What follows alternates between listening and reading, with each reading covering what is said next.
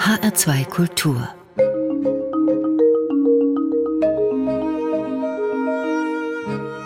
Doppelkopf am Tisch mit Volkmar Wolters und Gastgeberin ist Corinna Tertel. Volkmar Wolters befasst sich mit tierischen Gesellen ganz unterschiedlicher Größe. Winzige Bodentierchen etwa erforscht er unter dem Mikroskop. Kühe lässt er in einem innovativen Projekt frei, aber quasi ferngesteuert umherlaufen. Und Elefanten, ganze Herden von Elefanten, die packt er in Gedichte. Was bei all diesen, ich nenne es mal Tierbetrachtungen, herauskommt, dazu gibt es viel zu fragen und zu sagen. Volkmar Wolters, Professor für Tierökologie und spezielle Zoologie in Gießen, herzlich willkommen. Ich freue mich, dass ich da bin. Herr Wolters, was denken Sie, wenn Sie eine Gartenschaufel voll Erde vor sich haben? Ich denke daran, wenn Sie mich jetzt beruflich fragen, dass das einer unserer wertvollsten Schätze ist, den wir auf unserem Planeten haben.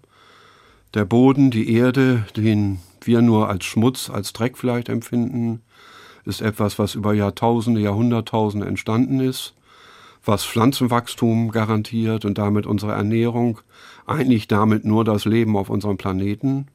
Und ich denke auch daran, dass diese endliche, nicht erneuerbare Ressource auch verloren gehen kann. Viel verlieren wir davon schon, weil wir nicht sorgsam mit dem Boden umgehen. Ich denke aber auch ein bisschen so an meine kleinen Tierchen, die da drin sind, die ich untersuche. Ich bin ja Kolembolen-Spezialist, das sind diese kleinen Springschwänze und habe mich aber im Laufe meines Akademiker-Daseins auch mit vielen anderen Bodentieren beschäftigt. Natürlich mit Regenwürmern und so weiter. Die Springschwänzchen haben Sie schon angesprochen, über die haben Sie sogar promoviert. Über Springschwänze habe ich promoviert, da kann mein Bruder heute noch drüber lachen, wenn er sagt, mein Bruder hat über Springschwänze promoviert. Der ist Arzt, nun gut, das muss man ihm dann vielleicht verzeihen.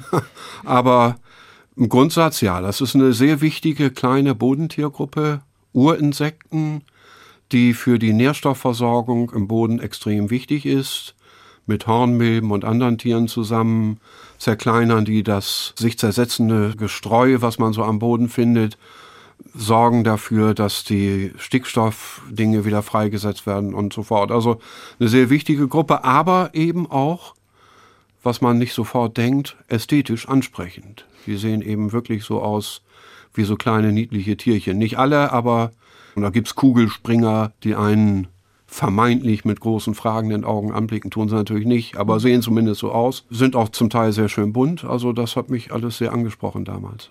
Ich habe mir die so klein und weiß vorgestellt, so ein bisschen wie diese Blumentopf-Springschwanz. Die ja, sind nicht ganz so beliebt, oder? Ja, die gibt es tatsächlich. Das ist so eine Volsomia-Art. Die kennt man aus dem Blumentopf und die genießen nicht so einen ganz tollen Ruf, weil mhm. man immer sagt, die machen die Pflanzen kaputt. Was ein grober Fehler ist, eine völlige Fehleinschätzung. Denn die kommen erst als Ersetzer, wenn schon was kaputt ist. Also nur der Zusammenhang, oh, meine Pflanze geht kaputt, oh, da sind diese komischen weißen mhm. Springtiere, i, Schlag ist tot oder sowas. Ne, der führt zu dieser Fehleinschätzung. Also Kolembolen machen keine Pflanzen kaputt. Und man braucht auch nicht dagegen zu sprühen, zu schlagen oder sonst etwas, sondern sie sind nur Folger eines Prozesses. Aber weil sie häufig dann auch in überwässerten Böden sind, sind sie dann häufig auch oben.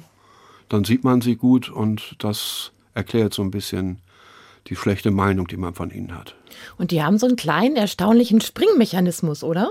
Ja, diese ganz kleinen auch so ein bisschen, aber es gibt Riesen unter den Kolembolen, auch die sind nicht viel länger als zwei, drei Millimeter natürlich. Da rastet so eine Gabel unter dem Bauch in so einen Mechanismus ein und wenn Gefahr droht, dann kann die ganz plötzlich losschlagen und dann hüpfen die bis zum halben Meter weit. Grundsätzlich haben wir uns ja angewöhnt, uns gerade wenn es so um Tierarten geht, nur für die Arten zu interessieren, die einen eben mit großen braunen Augen fragend anschauen. Und mit Plüschfell. Mit Plüschfell und puschelig sind. Mhm. Das ist auch schön, aber man muss einfach sagen, die Mehrheit der Tiere auf diesem Planeten sieht nicht so aus. Die Träger unseres Planeten, die meisten Tiere, die meisten Arten auf unserem Planeten gehören zu den Insekten sowieso, die finden die wenigsten niedlich. Und trotzdem sind sie ungeheuer schützenswert und natürlich zurzeit auch ungeheuer bedroht. Es wird ja manchmal gesagt, in eine, so eine Handvoll Boden, Erde sind unglaublich, unfassbar viele Organismen. Ja, also eine gängige Aussage ist, dass in einer Handvoll Boden mehr Organismen sind, als Menschen auf diesem Planeten leben. Das ist auch so, wobei man dann natürlich ehrlicherweise auch sagen muss, die meisten davon sind Mikroorganismen, Bakterien, Pilze, einige Algen und so weiter. Aber Bakterien und so stellen die große Artenmasse und auch die große Biomasse dar. Studiert haben Sie Biologie und Psychologie und Philosophie. Und Sie waren erst Professor für Umweltwissenschaften an der Johannes Gutenberg Universität in Mainz, haben dann aber Mitte der 90er nach Gießen gewechselt, an die Justus Liebig Universität und dort sind Sie Professor oder korrekterweise jetzt Seniorprofessor. Also don't know much about biology. Diese Liedzeile trifft also nicht auf Sie zu. Das ist eine Zeile aus der ersten Musik, die Sie sich für heute ausgesucht haben. Sam Cooke mit Wonderful World. Was mögen Sie an diesem Stück? Also ich mag das Good Time Feeling, das es mhm. Ich mag tatsächlich diesen Gegensatz, dass da jemand sagt, es geht ja so um so einen Schüler, der sagt, ich weiß nicht so viel über Geschichte, ich weiß nicht so viel über Biologie und Englisch und Französisch, aber ich weiß, dass ich dich lieb habe. Und so diesen Gegensatz zwischen Leben und der Ernsthaftigkeit des Lernens, das fand ich gut und ich verwende es auch manchmal als Schlusslied jetzt bei meinen Videos, die ich für die Studierenden produziere so, wir müssen jetzt viel digital unterrichten und mhm. da habe ich, gebe ich mir sehr viel Mühe mit meinen Videos. Und da mache ich zum Schluss immer einen Einspieler und da habe ich schon mal dieses Don't Know Much About Biology verwendet. Und auf die Lehrvideos kommen wir später noch zu sprechen. Erstmal Sam Cooke mit Wonderful World aus dem Jahr 1960. Don't know much about history. Don't know much biology. Don't know much about a science book. Don't know much about the French I took. But I do know that I love you. And I know that if you love me too, what a wonderful world this would be. Don't know much about geography. Don't know much trigonometry. Don't know much about algebra. Don't know what a sliding rule is for, but I do know one and one is two. And if this one could be with you, what a wonderful world this would be. Now, I don't claim to be an A student, but I'm trying to be. For maybe by being an A student, baby, I can win your love for me. Don't know much about history.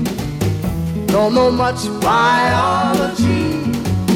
Don't know much about a science book. Don't know much about the French I took. But I do know that I love you.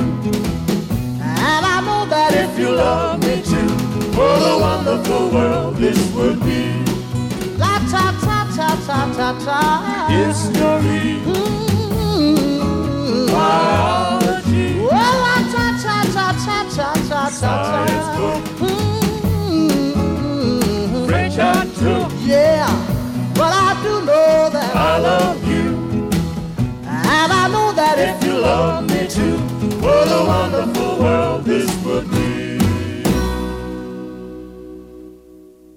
Sam Cook mit Wonderful World in HR2 Kultur Doppelkopf. Zu Gast ist der Gießener Biologe und Tierökologe Volkmar Wolters. Gastgeberin ist Corinna Tertel. Herr Wolters, über die Bodenbiologie haben wir schon gesprochen. Sie sind derzeit in drei größeren Forschungsprojekten aktiv. Eins davon forscht an einer innovativen Art der Kuhhaltung. Ich hatte es eingangs erwähnt. Da geht es um eine Art von Fernsteuerung. Worum geht es da genau? Also voraus muss man sagen, dass extensiv bewirtschaftete Grünländer unsere wertvollste Ressource für die biologische Vielfalt in unserem Land sind, mit, mit einigen anderen Lebensräumen. Also die gilt es unbedingt zu erhalten und die kann man eigentlich nur durch eine Weidewirtschaft erhalten. Und die Idee wäre eigentlich, so ist sie früher auch entstanden, dass da irgendwelche Großtiere durch die Gegend rennen und fressen, was ihnen gefällt und damit Offenlandschaften schaffen und auch offen halten. Das kann man ja nicht durch Gärtnerei tun und wenn man es immer durch intensive Landwirtschaft macht, tut jetzt auch nicht. Also ist äh, der Versuch, unsere Weidetiere, unsere großen Weidetiere wieder in so etwas zurückzubringen, wie es die wilden Tiere mal gemacht haben, eigentlich die Grundidee, die hinter diesem Projekt steht. Dabei mache ich natürlich nicht die Kuhhaltung und Kuhführung, sondern ich bin für die assoziierte Vielfalt zuständig, also Bestäuber, Vögel und so weiter. Aber das gesamte Projekt hat zur Idee, dass man Kühe mit einem Halsband ausstattet. Das gibt es in Neuseeland schon, in Irland gibt es auch entsprechende Versuche mhm. und die dann nicht mehr gezäunt irgendwo stehen, sondern eigentlich frei durch die Landschaft spazieren und immer dann, wenn sie irgendwo hinkommen, wo sie nicht hin sollen, so einen leichten Stromschlag kriegen, viel schwächer als durch einen Elektrozaun oder so etwas, aber dass sie eben durch diesen kleinen Schläge auch dann lernen. Kühe sind wesentlich weniger dumm, als man vielleicht landläufig meint. Und sie lernen dann und können dann in diesem Gebiet bleiben und man kann sie dann so steuern, dass sie durch eine nicht so intensive Beweidung die Flächen offen halten. Das ist die Grundidee. Letztendlich wäre das Konzept, dass man in Deutschland so eine Grünlandmatrix mhm. mit freilaufenden Weidetieren schafft. Das ist noch ein weiter Weg, denn die dürfen natürlich nicht auf die Autobahn rennen und auch nicht auf die Landstraße und sollten auch nicht im Vorgarten irgendwo rummachen und sowas. Aber das Grundkonzept, das ja für 2050 angedacht ist, geht in die Richtung. Das ist Ihr zweiter Forschungsast, ja auch neben der Bodenbiologie, die Biodiversitätsforschung. Welcher Fokus interessiert Sie dabei besonders? Eigentlich wie Gemeinschaften aus den verschiedensten Organismen entstehen und erhalten werden können.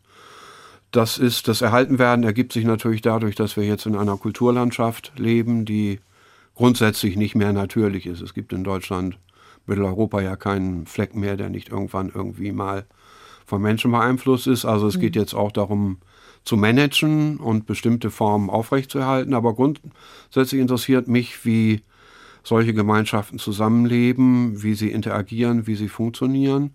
Und als Biologe interessiert mich auch ganz einfach die Vielfalt. Es gibt einfach so viele tolle Tiere, Pflanzen, so viele tolle Interaktionen, so viele biologische Prozesse, wo man nur die Hacken zusammenklappen kann oder sonst was, was man gerade am Klappen hat und sich darüber wundern kann, was es alles gibt und wie toll das alles ist. Und das zu erhalten ist schön, hat auch eine ästhetische Qualität, aber es ist eben vor allen Dingen auch wichtig und schwer zu erreichen in einer intensiv genutzten Landschaft. Da hört man die Begeisterung eines Biologen heraus. Sie sind jetzt seit ein paar Jahrzehnten in der Forschung und in der Lehre tätig. Was sind denn Ihre beruflichen Sternstunden oder Sternmomente? Die besten Momente waren für mich eigentlich immer, wenn ich was verstanden habe, egal ob man es gebrauchen kann oder nicht. Also wo einem plötzlich auf, ah, so läuft das und mhm. das braucht es oder das braucht es noch. Jetzt sind wir ja, und daran habe ich mich vielleicht jetzt auch durch jahrzehntelange Forschungsforderung so intensiv gewöhnt, darauf getrimmt, immer gleich zu fragen, wofür kann man das gebrauchen. Für mich sind tatsächlich die Sternstunden ganz unabhängig von der Gebrauchsfertigkeit und mhm. Gebrauchsfähigkeit Verständnismomente, das Aufgehen eines Lichtes. Ich sehe direkt vor meinem inneren Auge so eine kleine Glühbirne ja, genau. von Daniel Düsentrieb ja. in den Comics. Genau. Ja. Von Kühen und von der Agrarlandschaft und auch eben von den Sternmomenten kommen wir jetzt zu einer ganz anderen Tierart und zwar zum Löwen. Offenbar haben Sie vor geraumer Zeit schon mal die Lieblingsspeise von Löwen besungen. Wie kam es dazu? Ja, ich habe ja diesen Nebenast, möchte ich fast sagen, meiner Musikbegeisterung und mache viel länger schon Musik als Biologie. Und das hat mich irgendwann mal in Göttingen ans junge Theater geführt als Theatermusiker und dann nach Tübingen ans Landestheater, weil der musikalische Leiter dahin gewechselt ist. Und der hat ein Theaterstück mit Kinderliedern geschrieben und da ich auch relativ viel Kinderlieder geschrieben habe, sind relativ viele meiner Kinderlieder dazu gekommen. Und ein Lied, das hat der Heiner Konczak, um den dreht es sich hier, komponiert. Und da hat er mich gefragt, Mensch, willst du das nicht singen? Das passt irgendwie zu dir. Und das Lied ist entstanden, weil er seiner Tochter mal erzählt mhm. hat, was wir beim ins Bett gehen ich erzähle jetzt immer hier was, morgen gibt es wieder irgendwie Kuchen oder sonst was. Was würde wohl ein Löwenpapa seinem kleinen Löwensohn oder Löwenmädchen erzählen, morgen gibt es wieder irgendwas anderes Leckeres, ein Zebra oder ein Gnu oder sonst was. Und darum dreht sich das Lied. Und wir hören jetzt auch einen Ausschnitt aus diesem Kindertheaterlied. Das schmeckt dem Löwen sehr gut. Von dem Album Was ein Löwe spricht, ist wahr, hatten Sie gerade genannt. Und es gibt es auch sogar noch als Musikkassette, natürlich auch als MP3, wenn man nachschaut, aber sogar als Kassette, also schon ein paar Jährchen älter, gesungen von Volkmar Wolters. Zum Frühstück ein Gnu, ein kleiner Büffel dazu mit viel frischem Blut. Schmeckt dem Löwen sehr gut. Sehr interessant. Schmeckt auch Elefant. Ein Zebra am Tag. Das macht dich locker und stark. Sehr gesund sind Krokodile, die haben viele Vitamine und sehr lecker sind die schnell. Antilopen und Gazellen. Die Antilopenkälber fangen die Löwenkinder selber, doch die langen Klapperschlangen muss für sie der Papa fangen. das bin ich, kein Problem. Soweit der Ausschnitt aus dem Kindertheaterlied Das schmeckt dem Löwen sehr gut, gesungen von Volkmar Wolters. Er ist zu Gast in HR2 Kultur Doppelkopf. Herr Wolters, waren Sie damit auf der Bühne? Und wie? Ja. das war ich tatsächlich, also ich hab, war da ja schon Professor und da konnte ich nicht dauernd in dem Theaterstück mitspielen. Da hat es dann ein Schauspieler gemacht, aber es gab verschiedene Auftritte, einer davon sogar irgendwie im Südwestfunk im Fernsehen. Und da hatte ich tatsächlich ein hautenges Löwenkostüm getragen mit einer Mähne. Ich weiß nicht, wie das gewirkt hat, aber mir hat es Spaß gemacht. War auch interessant. Gerhard Polt war damals der zweite Gast, mhm. mit dem bin ich ein bisschen ins Plaudern gekommen und so. Also mir macht sowas viel Spaß und ich habe eigentlich auch keine Probleme, wenn mich mal einer am hautengen Kostüm sieht. Damals war ich auch noch ein bisschen schlanker, also es ging noch etwas besser. Der Biologieprofessor im Löwenkostüm. Wir schauen mal nach den Fotos, ob es die irgendwo gibt. Sie singen ja darüber, was der, was der Löwe so da verspeist. Was meinen Sie, ob so viel Realität heute noch gut ankommt in der kuscheligen Kinderliederwelt? Ich glaube ja. Also ich glaube ehrlich gesagt, dass man vor sowas, vor der Natur, mhm. unsere Kinder nicht beschützen muss. Vor zerhäckselten Küken vielleicht oder mit Sicherheit und vor vielen Arten, wie mhm. wir unsere Tiere so halten. Aber dass natürlich ein Löwe kein Hirsebrei ist, sondern ein Gnu fängt, das schadet auch einem Kind nicht zu wissen. Und ich denke, die können auch damit umgehen. Ich meine, wenn im Fernsehen da so eine Löwenhorde gerade ist, die ein kleines, armes Zebra frisst, ob ich das nun so illustrativ jetzt zeigen muss, aber darüber zu sprechen und vielleicht auch ein bisschen witzig zu singen, ich glaube, so viel Realität muss sein. Sie machen mit Leidenschaft Musik, Sie haben es gerade erwähnt. Wann finden Sie denn dazu Zeit? Jetzt immer weniger, aber also glücklicherweise bin ich Workaholic und brauche relativ wenig Schlaf. Mhm. Wie viele Stunden ungefähr? Schlaf? Hm. Maximal vier Stunden. Oh. Das ist wenig. Also es wird jetzt mit dem Alter ein bisschen mehr. Ob es gesund ist, weiß ich natürlich auch nicht. Ich will es hier nicht proklamieren aber ich brauche eigentlich also vier, fünf Stunden. Es ist immer so, ich bin meistens sehr lange im Institut, aber spiele dann immer noch ein bis zwei Stunden Gitarre hinterher, weil ich auch mich so ein bisschen fit halten will, am Wochenende sowieso. Ich habe jetzt keine festen Verpflichtungen mehr durch Bands und sowas. Das war in der Zeit meiner Promotion und meiner Habilitation war das manchmal schwierig, wenn es dann hieß, ja, jetzt müssen wir hier nach Karlsruhe oder nach Hamburg oder sonst wie, weil wir dann einen Auftritt haben. Jetzt gestalte ich eigentlich selber, hm. was ich machen will und kann und dafür habe ich eigentlich immer die Zeit. Und welche Instrumente beherrschen Sie noch außer Gitarre?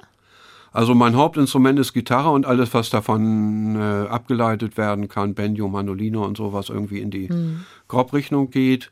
Ich habe als Tanzmusiker Schlagzeug gespielt eine ganze Zeit als junger Mann mit so einem kleinen Trio. Und ich habe irgendwann mal Posaune, Trompete, Tenorhorn und so etwas gelernt. Das hat mir fast am meisten Spaß gemacht, mhm. weil man da in so einem riesen Schallkörper steht, wenn man mit mehreren spiele. Leider habe ich etwas Probleme, was man manchmal auch hört, wenn ich etwas näselnd spreche mit meinen Kiefernhöhlen. Und wenn ich jetzt zu lange Posaune oder Trompete spiele, dann habe ich einfach einen zu dicken Kopf und das mache ich nicht mehr. Es tut mir aber leid. Ich hätte jetzt eher darauf getippt, dass das der Bremer noch da ein bisschen durchkommt in der Sprache. ja, kommt er durch. Wir sind gebürtiger Bremer, ja, ich hätte das jetzt eher darauf oder damit assoziiert, genau. Es klingt ja fast, als sehen Sie sich äh, mindestens genauso sehr als Musiker äh, wie auch als Biologe oder vielleicht sogar mehr. Also wenn man mich fragen würde, würde ich sagen, ich fühle mich eher als Musiker, weil ich das einfach viel länger schon mache. Die Musik begleitet und gestaltet mein Leben, hat alle wesentlichen Schritte vorbestimmt.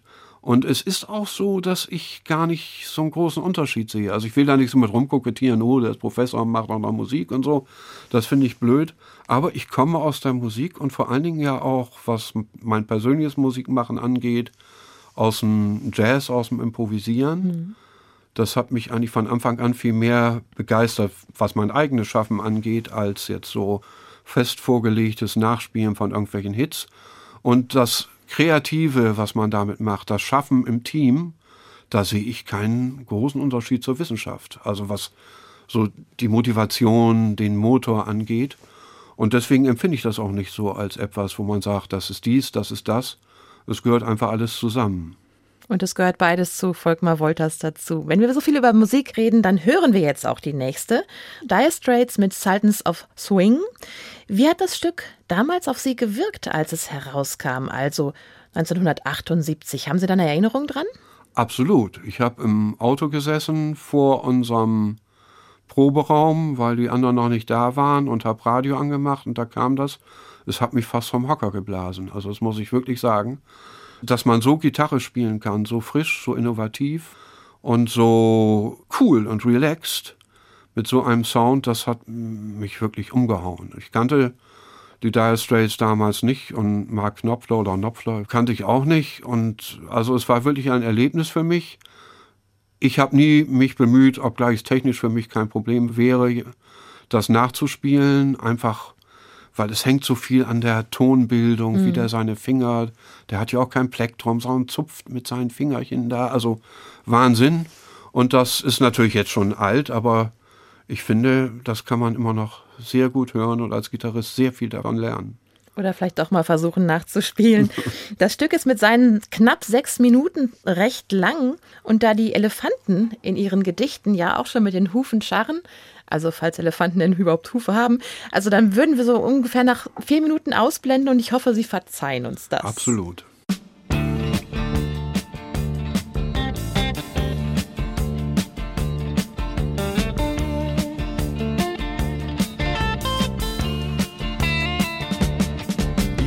shiver in the dark. It's raining in the park, but meantime, sound of the river, you stop and you hold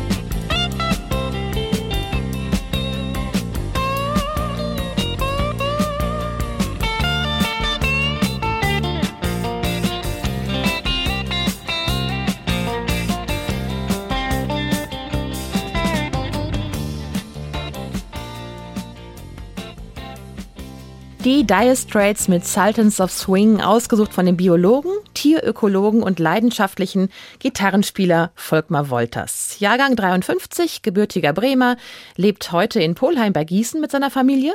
Er ist zu Gast in HR2 Kultur Doppelkopf. Herr Wolters, wir haben die Elefantengedichte schon kurz angesprochen oder angeteased, wie wir immer so schön sagen im Radio. Jetzt muss aber auch mal eins Ihrer Elefantengedichte her, also mindestens eins. Hätten Sie eins für uns? Ja, also damit haben Sie mich jetzt ein bisschen überrascht, aber ich äh, versuche es mal aus dem poetischen Zyklus Die Elefanten. Nun das Gedicht Der graue Koloss. Ist der Elefant schon alt und grau und sieht er nicht mehr so genau, ist er auch nur noch Haferschleim, dann muss er wohl ins Rüsselsheim. Passt sehr zu Hessen Ja, genau. außerdem. Regional äh, angepasst. Das Rüsselsheim, dieses andere Rüsselsheim stelle ich mir auch sehr schön vor. Da würde ich gerne mal dann äh, zu Besuchen hingehen. Haben Sie noch ein zweites? Ja, das ist so ein bisschen, ja, ich habe ja letztes Jahr ganz viele neu auch gemacht. Die kann ich allerdings alle nicht auswendig, weil ich mit meinen Tübinger Freunden so eine Videoshow, so eine YouTube-Show bestückt habe. Das ist Rheinpatrouille, richtig? Rheinpatrouille von meinem Freund Helge Thun. Eigentlich Zauberer und Entertainer, aber die haben sich eben nicht zu helfen gewusst in der Zeit, wo sie nichts machen konnten In der Pandemie. in der Pandemie und da sind sie dann auf die Idee gekommen, so eine YouTube-Videoshow zu machen, erst wöchentlich, jetzt dann mit größerem Abstand. Und das ging alles um Gedichte und da haben sie mich gefragt, Mensch, mach doch noch mal ein paar Elefantengedichte. Aber wie gesagt, die sind alle immer neu und so aus dem Bauch heraus, auch themenbezogen entstanden. Die kann ich jetzt nicht auswendig, aber eins meiner berühmtesten Gedichte heißt Drei Elefanten. Drei Elefanten schwammen um Kap Horn, einer hinten, einer vorn. In der Mitte war ein Platz noch frei. Vielleicht waren es dann doch nur zwei. Ich habe es schon mal gehört, ich muss trotzdem wieder lachen. Und das ist, das ist insofern wichtig, weil es auf äh, etwas hinweist, woher eigentlich diese Gedichte kommen. Ich habe die ja als Ansager, als Moderator bei so einer Zirkusshow, die wir in Göttingen damals aufgeführt haben, gemacht. Und in Göttingen gibt es die sogenannten Klappenhorn-Gedichte. Da hat mal so ein Rechtsanwalt Gedichte 1897 oder sowas eingesandt und auch so Vierzeiler. Zwei Knaben gingen durch das Korn, der eine trug ein Klappenhorn und so weiter. Und das habe ich versucht aufzugreifen. Deswegen auch schwimm dich um Kap Horn und nicht irgendwie um das Kap der guten Hoffnung. Und das hat sich dann irgendwie so verselbstständigt und daraus ist dann meine ganze Serie von Elefantengedichten geworden. Germanisten können es ja mal nachschauen. Warum sind Sie gerade auf Elefanten gekommen? Brauchen Sie da so ein Größenkontrastprogramm zu diesen winzigen Bodentierchen in der Promotion? Nein, überhaupt nicht. Also Elefanten verfolgen mich, seitdem ich ein kleiner Junge bin, war immer begeistert, als ich mit meinem Vater mit vier Jahren in so eine Tierschau beim Zirkus ging. Da waren noch Elefanten und da gab es einen kleinen Elefanten, der am selben Tag Geburtstag hatte wie ich. Mhm. Und der war auch, glaube ich, gerade drei oder vier. Und das hat mich derartig vom Hocker gehauen. Der war natürlich auch noch nicht so riesig, so, oder war auf jeden Fall, vielleicht war auch erst ein, zwei, auf jeden Fall kam er mir noch machbar vor. Und ich habe dann zwei, drei Jahre darauf verwendet, meine Eltern davon zu überzeugen, dass es eigentlich kein Problem wäre, den zu uns ins Gartenhaus zu holen.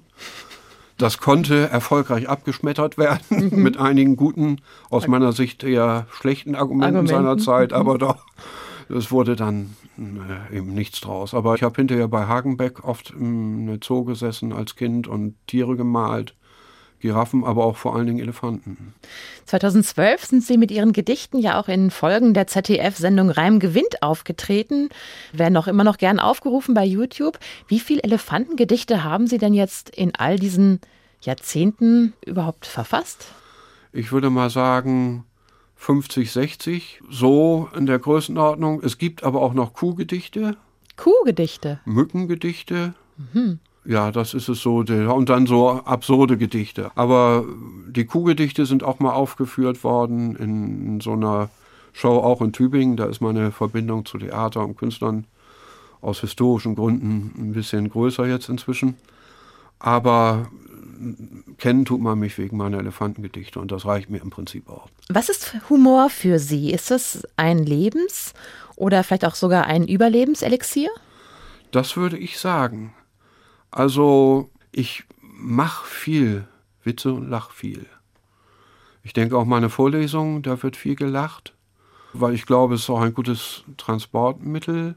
Es ist immer so, man muss die Balance finden. Man kann nicht über alles Witze machen, man kann nicht über alles humorvoll sein, aber es mit so einem kleinen Kick anzuschauen und darüber und vor allen Dingen auch über sich selber lachen zu können, das finde ich schon ziemlich essentiell und es begleitet mich, hat wahrscheinlich irgendwann mal auch meine Frau angezogen. Frauen sagen ja immer, sie wollen gern einen Mann, mit dem sie lachen können. Zum wobei, Lachen gebracht ja, werden. wobei, wenn er dann das während der Ehe macht, wird häufig nicht so gelacht. Aber kommt drauf an, worüber die Witze sind. Genau, kommt sehr drauf an. Aber für mich ist Humor und Witz und auch mal ein Gag in der Vorlesung und in meinem normalen Leben essentiell, kann ich schon sagen. Und habe mich auch ein bisschen ja zum Karneval geführt, was mhm. mir als Bremer ja völlig fremd ist. Mhm. Konnte jetzt so mal Sitzungspräsident und sowas machen in Polheim, in Watzenborn, in dem Dorf, wo ich jetzt lebe. Und auch meine, denke ich, ganz gelungene Büttenrede halten. Also was macht mir einfach Spaß, aber mhm. das begleitet mich auch wie meine Musik als so, wie ich einfach bin. Und für den Karneval konnten Sie dann auch Ihr Löwenkostüm wieder aus der Kiste? Nein, da war ich, da bin ich ganz normal aufgetreten. Ah, verstehe. Das nächste Musikstück stammt aus dem Jahr 67 von der britischen Band Procol Harum mit dem Titel A Whiter Shade of Pale. Warum haben Sie diesen Titel gewählt? Es gibt für mich Musikstücke, die sind im Original nicht zu übertreffen. Die sind so monumental. Dazu gehört A Whiter Shade of Pale. Es gibt tolle Coverversionen davon, aber so wie das mal entstanden ist, hat es mich begeistert, begeistert mich immer noch. Ich habe es auch lange nicht gespielt, inzwischen intoniere ich es auch gelegentlich mal. Gary Brooker ist einer meiner Lieblingssänger, wenn nicht sogar mein Lieblingssänger. Und der ist nun im Februar ganz plötzlich verstorben. Und man weiß gar nicht wieso, war auch nicht so alt. Und es ist auch ein bisschen Tribut an ihn, seine Stimme und seine Überzeugungskraft als Sänger. A whiter shade of pale.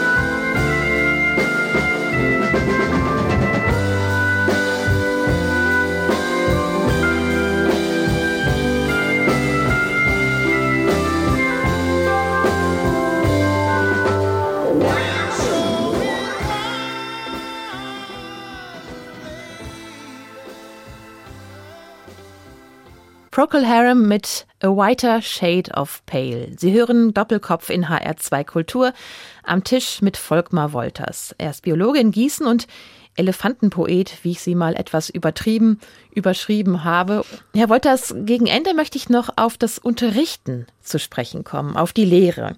Sie sind verheiratet, Sie haben es erwähnt, sind dreifacher Vater. Die beiden Söhne studieren, die jüngste Tochter geht noch zur Schule. Sie sind da auch aktiv im Elternbeirat. Wie hat denn die Covid-19-Pandemie Ihren Blick auf das Lernen und Lehren an Schule und vielleicht auch an Hochschule verändert? Also da braucht man gar nicht groß unterscheiden. Da kann man sagen, komplett, völlig. Vielleicht sogar an der Hochschule noch stärker, weil wir da eigentlich total auf Digitalunterricht umgeschaltet sind. Das ist in Schulen, wo das Klassenleben im Sozialverband und so weiter noch eine große Rolle spielt, sicher nicht so leicht möglich. Aber grundsätzlich alles, wie man miteinander umgeht, wenn man sich begegnet, was man tut, wenn man sich nicht begegnen kann, welche Lehr-, Lern- und Übermittlungsmittel man einsetzen muss, all das hat sich komplett geändert. Und ich kann für mich sagen, dass die Umstellung auf Digitalunterricht an der Hochschule für mich ein enormer Fortschritt war. Ich habe angefangen, Videos zu produzieren und eben auch nicht nur so irgendwie so zu besprechen, sondern auch, wo man mich sieht, wo man meine Bewegungen sieht, weil ich einfach auch als Person rüberkommen wollte. Und da habe ich mich so langsam reingefuchst. Inzwischen würde ich sagen, ich würde mich ganz gern vom Professor zum Influencer entwickeln und die Medien, die einfach heute präsent sind, auch nutzen. Ich meine, jeder, wenn es auf digitale Medien kommt, kommt immer gleich, oh, Verbrechen und Vorsicht und Achtung. Aber man muss einfach davon ausgehen, dass auch meine Tochter und die Generation davor 80 Prozent ihrer Wachenzeit mit irgendwelchen Handys und sonst wie in der Hand rumdödeln. Und das muss man auch berücksichtigen, dass auch Studierende, die an die Uni wollen, nicht mehr zum Computer gehen, sondern auf dem Handy die Homepage aufrufen und vielleicht sich auch meine Videos angucken. Also das zu berücksichtigen und das einzubauen und da auch zu einem gewissen Perfektionismus zu entwickeln, das hat mich herausgefordert. Ich habe das, denke ich, inzwischen ganz gut hingekriegt und die Videos sind auch ziemlich beliebt. Also das merke ich so beim Feedback, auch weil ich mich da bemühe, etwas unterhalten zu sein. Mhm. Was nicht leicht ist, wenn man allein in seinem öden Dienstzimmer sitzt und in ein Mikrofon reinspricht, keiner zuhört, keiner guckt. Jetzt können wir uns ja sehen, da kann man mal ja mit dem Kopf nicken und so weiter. Aber da sitze ich dann und spreche in die Videokamera oder die Digitalkamera vor mir das ist schwierig, da muss man sich auch dran gewöhnen, dass man da mehr Dynamik überbringt. Aber das hat mir alles Spaß gemacht. Das hat mich sogar ein bisschen dazu gebracht, dass ich eigentlich es jetzt lieber sehe, wenn ich es so machen könnte, ich würde das, was ich als Wissen vermitteln will, mhm. als Video den Studierenden zeigen und dann mit denen nur in der Vorlesungsstunde, in der Begegnungsstunde oder in den zwei Stunden dann darüber diskutieren, was so ein Konzept gibt es ja auch in Amerika und anders schon so. Twisted University, Inverse School und so weiter, dass man eben nicht mehr in die Uni kommt, lernt, nach Hause alleine sitzt und sich fragt, was hat er da eigentlich gerade uns erzählt, sondern umgekehrt zu Hause sitzt, sich das anhört, sich mal ein Buch nehmen kann daneben und dann in die Uni kommt oder in die Schule kommt und dann darüber redet und dann auch Unterschiede, das habe ich nicht verstanden, es sind nicht alle auf dem gleichen Stand. Das kann man ja auch in Lerngruppen mhm. und so ein bisschen rauskriegen. Also sowas finde ich inzwischen sogar als positiven Impuls. Ob es dazu nun Corona gebraucht hätte, das weiß ich nicht. Aber mir hat es sehr viel gegeben. Sie haben gesagt, Sie würden am liebsten Influencer sein als Professor. Welches Thema liegt Ihnen denn dabei besonders am Herzen? Also ich würde wahrscheinlich zurzeit viel so das Thema biologische Vielfalt, Biodiversität machen, weil es einfach so ein drängendes Problem ist. Mhm. Ich, Im Moment bin ich gerade verwundert darüber, die unsäglichen Ereignisse in der Ukraine haben irgendwie dazu geführt, dass es jetzt darum geht, ah, kriegen wir überhaupt, können wir noch genügend Nahrungsmittel produzieren, wir kriegen nicht genug von da. Da kommen irgendwie die Geister der Vergangenheit aus ihren Löchern gekrochen, habe ich den Eindruck. Da meine ich jetzt keine Menschen, schon gar nicht abfällig aber so als Ideen, wo man sagt, ja, das müssen wir jetzt mit dem ganzen Naturschutz und so alles über Bord werfen, das ist natürlich, also da könnte ich zusammenbrechen, als hätten wir nicht in der Pandemie, jetzt auch mit dem Krieg, aber auch mit den, mit den Umweltkatastrophen der Folge des Klimawandels gelernt, dass wir gerade jetzt in solchen Situationen darauf achten müssen, nachhaltige und vor allen Dingen resiliente Systeme zu kreieren. Und das ist eben nicht der Biodiversitätserhalt, der Naturerhalt ist eben kein Luxus, den man mal, sich mal für so ein paar Spinner leistet, wenn es gerade nichts kostet oder am Sonntag darüber redet, sondern das ist essentiell für unsere Zukunft. Und da jetzt so leichtfertig einfach zu sagen, so jetzt müssen wir wieder zur alten Intensivproduktion über, sonst verhungern wir alle so, als müsste Deutschland die Welt ernähren. Auch völliger Quatsch, das meiste verfüttern sowieso an die Tiere oder schmeißen es weg. Also da gibt es noch viele Stellschrauben, wo man viel machen könnte. Also das hat mich in letzter Zeit sehr aufgebracht. Ich bin ja in diesem Beirat für Biodiversität am Landwirtschaftsministerium, wo mhm. wir sowas natürlich auch diskutieren. Aber zurück auf den Unterricht denke ich, das kann man alles nur durchsetzen, wenn die Leute wissen, worum es überhaupt geht. Mhm. Deswegen widme ich jetzt auch der Lehrerausbildung, Lehrer- und Lehrerinnenausbildung sehr viel mehr Aufmerksamkeit, als ich das früher getan habe, weil ich glaube, die, die Menschen müssen einfach wissen, was es bedeutet, eine vielfältige Natur zu haben, die abgepuffert ist gegen Änderungen, weil nicht, wenn eine Art, jetzt sage ich es mal extrem, wenn eine Art ausstirbt, dann gibt es eben immer noch 10, 20 andere, die auch mal übernehmen können oder die unter anderen Klimabedingungen existieren können. Wenn wir uns das alles so leicht vom Hacken schütteln, als können wir das sowieso vergessen, ach, Insekten, pieksen mich sowieso nur, dann geben wir unsere Zukunft auf. Und Biodiversität heißt auch Freiheit. Also ich kann mich ja nicht mehr für einen bestimmten Wald oder für eine bestimmte Vegetation entscheiden, wenn es die Pflanzen überhaupt nicht mehr gibt. Also ich will hier nicht ins Predigen kommen. Sie merken schon, es riecht mich ein bisschen auf oder ich bin da engagiert. Aber weil es eben auch so dumm ist, wirklich dumm, die eigene Zukunft so leichtfertig zu verspielen durch Ignoranz. Zum Glück gibt es immer noch genügend Vernünftige, aber ich mache mir schon Sorgen. Sagt Volkmar Wolters im Doppelkopf in HR2 Kultur. Gebürtiger Bremer, Professor in Gießen, Bodenbiologe, Biodiversitätsforscher. leidenschaftlicher Musiker, auch Comedy- und Theatermann, Elefantenpoet, Ehemann, Vater und Elternbeirat, soweit zumindest eine Art Verschlagwortung zu den Themen, über die wir gesprochen haben. Zum Ausklang für unser Gespräch, Herr Wolters, haben wir noch ein Instrumentalstück von dem brasilianischen Komponisten Heitor Villa-Lobos, Prelude Nummer 1, gespielt von Tobias Kassung. Was verbinden Sie mit diesen Gitarrenklängen? Sehr viel. Ich habe während meiner Zivildienstzeit als Erziehungshelfer in so einem kleinen Heim im Teufelsmoor bei Bremen mich entschlossen, nochmal anzufangen, klassische Gitarre zu lernen und habe dann Gitarrenunterricht bei Christian Kaiser am Bremer Konservatorium genommen, aber frei, also nicht am Konservatorium. Und das war das erste Stück, an dem wir gearbeitet haben. Da ging es natürlich um die Gitarre, aber vor allen Dingen ging es ihm, und das hat mich sehr beeindruckt, um die Art, wie man dieses Stück interpretiert. Es spielen quasi, ein Gitarrist spielt drei Gitarren, Bass, Begleitung, die Melodie. Und wenn das richtig zusammenklingt, fühlt man sich wie in einer Stadt am Mittelmeer. Ich weiß, der war natürlich Brasilianer, aber ich fühle mich wie in einer Stadt mhm. am Mittelmeer, meinetwegen Venedig, Blick über die Kanäle, sehe höhere Kneipen und so etwas. Und wenn man das richtig rausarbeitet, finde ich sehr beeindruckend und überhaupt darauf zu achten und das zu lernen, wie man Musikstücke so interpretiert, das hat mir sehr viel gebracht. Und Prelude Nummer eins ist in E-Moll, ist für einen Anfänger an der klassischen Gitarre immer noch relativ einfach, weil die Gitarre quasi ein E-Moll-Instrument ist. Das kam noch hinzu.